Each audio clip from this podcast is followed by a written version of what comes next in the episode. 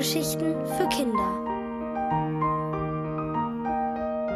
Quatsch macht gesund, weiß Dr. Krause von Susanne Friedmann.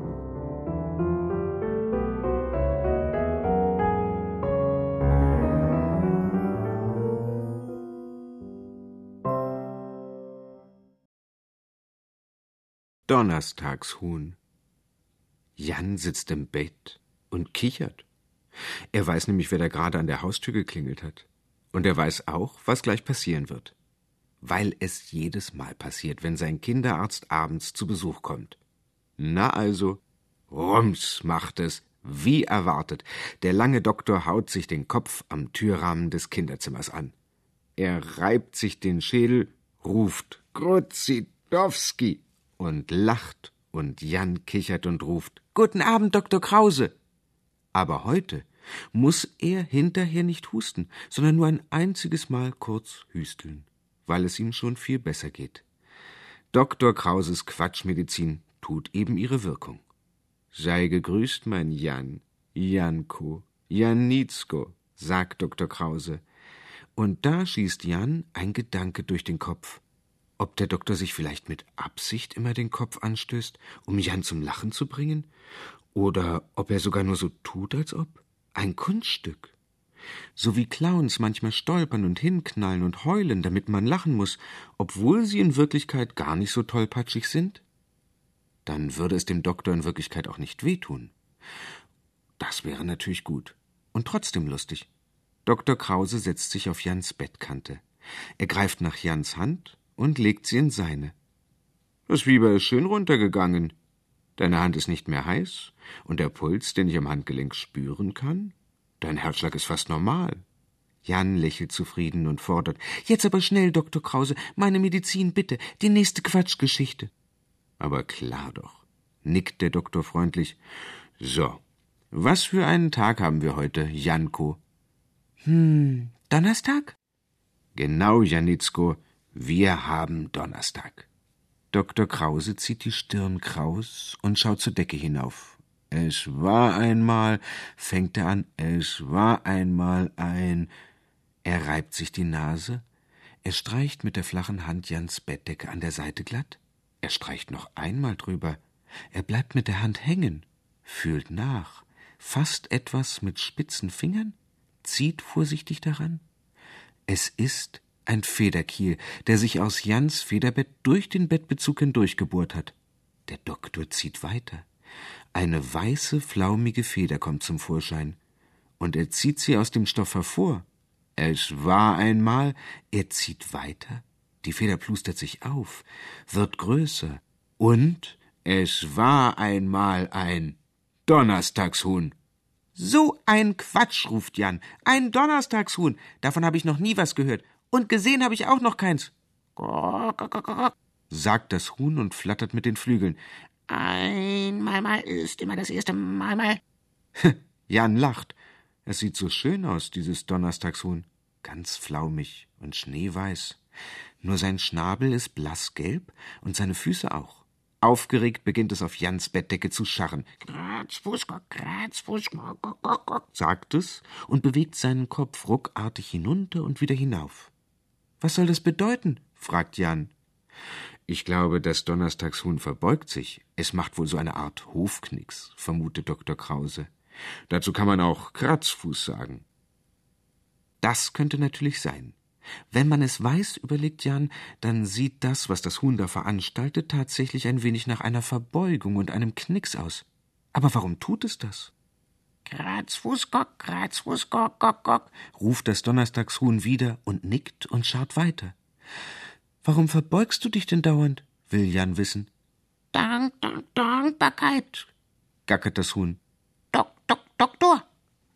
Du bist dankbar, Donnerstagshuhn, weil der Doktor dich da rausgezogen hat. Ja, ja, dank, dank, ja, ja. Noch einmal knickst das Huhn.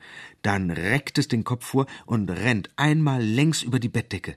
Erst schnurstracks zum Kopfende, haarscharf an Jans Wange vorbei, übers Kopfkissen bis zur Wand, dort stoppt es, macht eine kunstvolle Kehre, hüpft senkrecht hoch, dreht sich flatternd im Flug und stürmt, kaum dass es wieder auf der Decke aufgesetzt hat, ohne Verzug in die Gegenrichtung zurück. Am Fußende des Bettes flattert es aus vollem Lauf in die Höhe, krallt sich an der oberen Stange des Fußteils fest.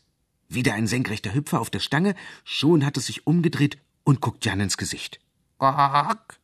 Diesmal klingt es stolz. Hm, das ist ja alles sehr interessant. Jan denkt nach. Wenn er dieses gackernde weiße Federvieh richtig verstanden hat, dann wohnt es nicht gern in seinem Federbett. Dabei stellt sich Jan das Leben da drin zwischen all den großen und kleinen, zarten und flauschigen Federn und Fläumchen eigentlich sehr gemütlich vor.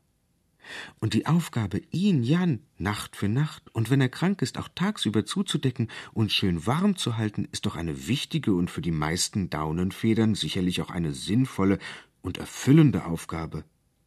Das Donnerstagshuhn hatte sich inzwischen auf der Stange am Fußende bequem gemacht. Dick aufgeplustert hockt es da, wie ein großes weißes Federei. Es lächelt zufrieden. Geht's dir jetzt gut, Donnerstagshuhn? Quack.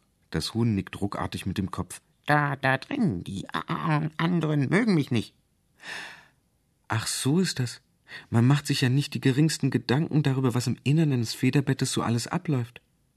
Aber warum mögen die dich nicht?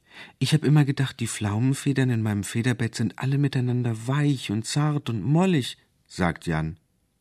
Die anderen sind aber alles an Ananten und Ganten. Oh je, ruft Dr. Krause. Wo das Huhn recht hat, hat es recht. Anten und Ganten, das sind Enten und Gänse. Federbetten sind fast immer mit Enten oder Gänsefedern gefüllt. Er fährt dem Donnerstagshuhn verständnisvoll übers Federkleid. Man hat dich gemobbt, wie man das heute nennt. Die anderen haben dich zum Außenseiter gemacht, mochten dich nicht, weil du anders bist, weil du keine Gans und keine Ente mit Gänse oder Entendaunen bist, sondern ein Huhn, das Hühnerfedern hat. Stimmt's? Betrübt legt das Donnerstagshuhn den Kopf zur Seite. Die, die anderen fanden, fanden, fanden mich zu ha hart. Das ist ja fies, findet Jan. Er streckt die Hand aus und krault dem Donnerstagshuhn das Köpfchen. Sogleich hüpft das Huhn von der Stange und flattert in seine Hand. Er macht seine Handfläche rund und muldig wie ein Nest, und das Huhn schmiegt sich pflaumenweich hinein. Aua! Nur sein Federkiel piekt ziemlich hart, aber das sagt Jan nicht weil er das Huhn auf keinen Fall kränken will. Er legt sich gemütlich aufs Kopfkissen zurück und streicht sich selbst mit dem Donnerstagshuhn ganz sachte über die Wangen, über den Nasenrücken, über die Stirn. Das kitzelt ein wenig, und es streichelt zugleich sehr zart. Ich finde dich pflaumenweich, sagt Jan. Bleib bei mir, hier draußen, mein Donnerstagshuhn. Ah, dank, danke, gackert das Huhn Dr. Krause zieht Jans Bettdecke hoch, so dass seine Schultern schön warm eingehüllt sind. Na dann, gute Nacht, ihr zwei, sagt er leise und steht auf. Und mit eingezogenem Kopf geht er zur Tür hinaus und murmelt noch Gute Besserung, Janitzko. Bis morgen.